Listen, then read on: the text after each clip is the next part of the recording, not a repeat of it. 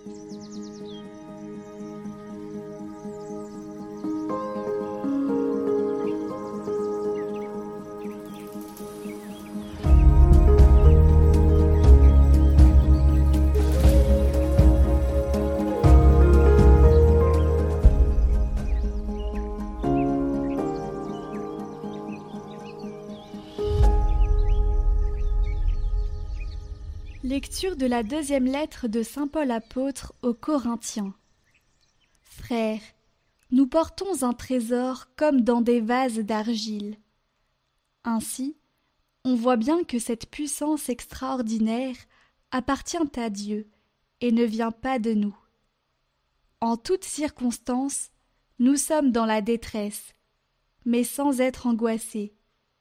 Nous sommes déconcertés, mais non désemparés nous sommes pourchassés, mais non pas abandonnés, terrassés, mais non pas anéantis. Toujours, nous portons dans notre corps la mort de Jésus, afin que la vie de Jésus, elle aussi, soit manifestée dans notre corps. En effet, nous, les vivants, nous sommes continuellement livrés à la mort à cause de Jésus, afin que la vie de Jésus, elle aussi, soit manifestée dans notre condition charnelle vouée à la mort. Ainsi la mort fait son œuvre en nous, et la vie en vous. L'Écriture dit J'ai cru, c'est pourquoi j'ai parlé. Et nous aussi, qui avons le même esprit de foi, nous croyons, et c'est pourquoi nous parlons. Car, nous le savons, celui qui a ressuscité le Seigneur Jésus nous ressuscitera, nous aussi, avec Jésus, et il nous placera près de lui avec vous.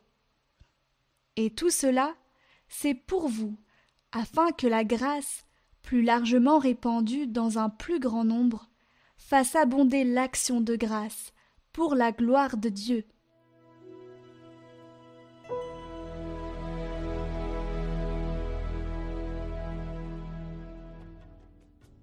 Ceux qui sèment dans les larmes moissonnent en chantant. Quand le Seigneur amena les captifs à Sion, nous étions comme en rêve. Alors notre bouche était pleine de rire, nous poussions des cris de joie. Alors on disait parmi les nations, Quelle merveille fait pour eux le Seigneur, quelle merveille le Seigneur fit pour nous, nous étions en grande fête. Ramène Seigneur nos captifs, comme les torrents au désert qui sème dans les larmes moissonne dans la joie. Il s'en va, il s'en va en pleurant, il jette la semence. Il s'en vient, il s'en vient dans la joie, il rapporte les gerbes.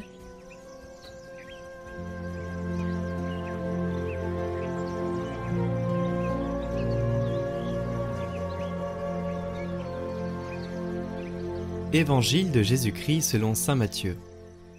En ce temps-là, la mère de Jacques et de Jean, fils de Zébédée, s'approcha de Jésus avec ses fils Jacques et Jean, et elle se prosterna pour lui faire une demande. Jésus lui dit Que veux-tu? Elle répondit Ordonne que mes deux fils que voici siègent l'un à ta droite et l'autre à ta gauche dans ton royaume. Jésus répondit Vous ne savez pas ce que vous demandez. Pouvez-vous boire la coupe que je vais boire? Ils lui disent Nous le pouvons. Il leur dit Ma coupe, vous la boirez. Quant à siéger à ma droite et à ma gauche, ce n'est pas à moi de l'accorder. Il y a ceux pour qui cela est préparé par mon Père. Les dix autres qui avaient entendu s'indignèrent contre les deux frères. Jésus les appela et dit Vous le savez, les chefs des nations les commandent en maître et les grands font sentir leur pouvoir. Parmi vous, il ne devra pas en être ainsi. Celui qui veut devenir grand parmi vous sera votre serviteur, et celui qui veut être parmi vous le premier sera votre esclave. Ainsi, le Fils de l'homme n'est pas venu pour être servi, mais pour servir, et donner sa vie en rançon pour la multitude.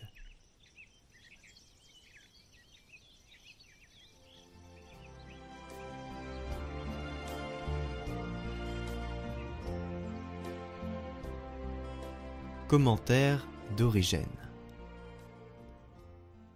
Tous ceux qui le voient ne sont pas illuminés également par le Christ.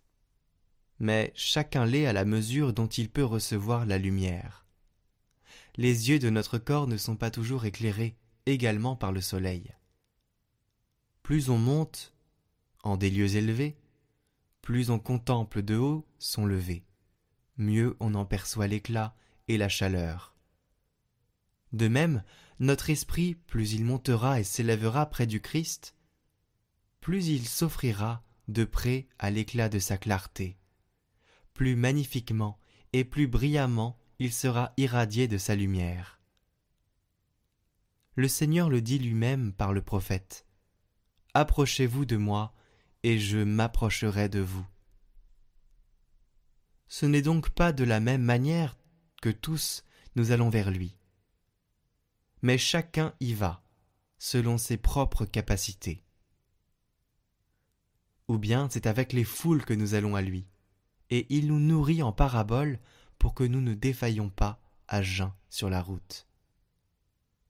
Ou bien nous restons sans cesse à ses pieds, ne nous préoccupant que d'écouter sa parole, sans jamais nous laisser troubler par les multiples soins du service. Sans aucun doute, ceux qui s'approchent ainsi de lui reçoivent bien davantage sa lumière. Mais si, comme les apôtres, sans nous éloigner jamais, nous demeurons constamment avec lui dans toutes ses épreuves, alors il nous explique en secret ce qu'il avait dit aux foules, et c'est avec plus de clarté encore qu'il nous illumine. Enfin, s'il trouve quelqu'un capable de monter avec lui jusque sur la montagne, comme Pierre, Jacques et Jean, celui-là n'est plus illuminé seulement de la lumière du Christ, mais de la voix du Père lui-même.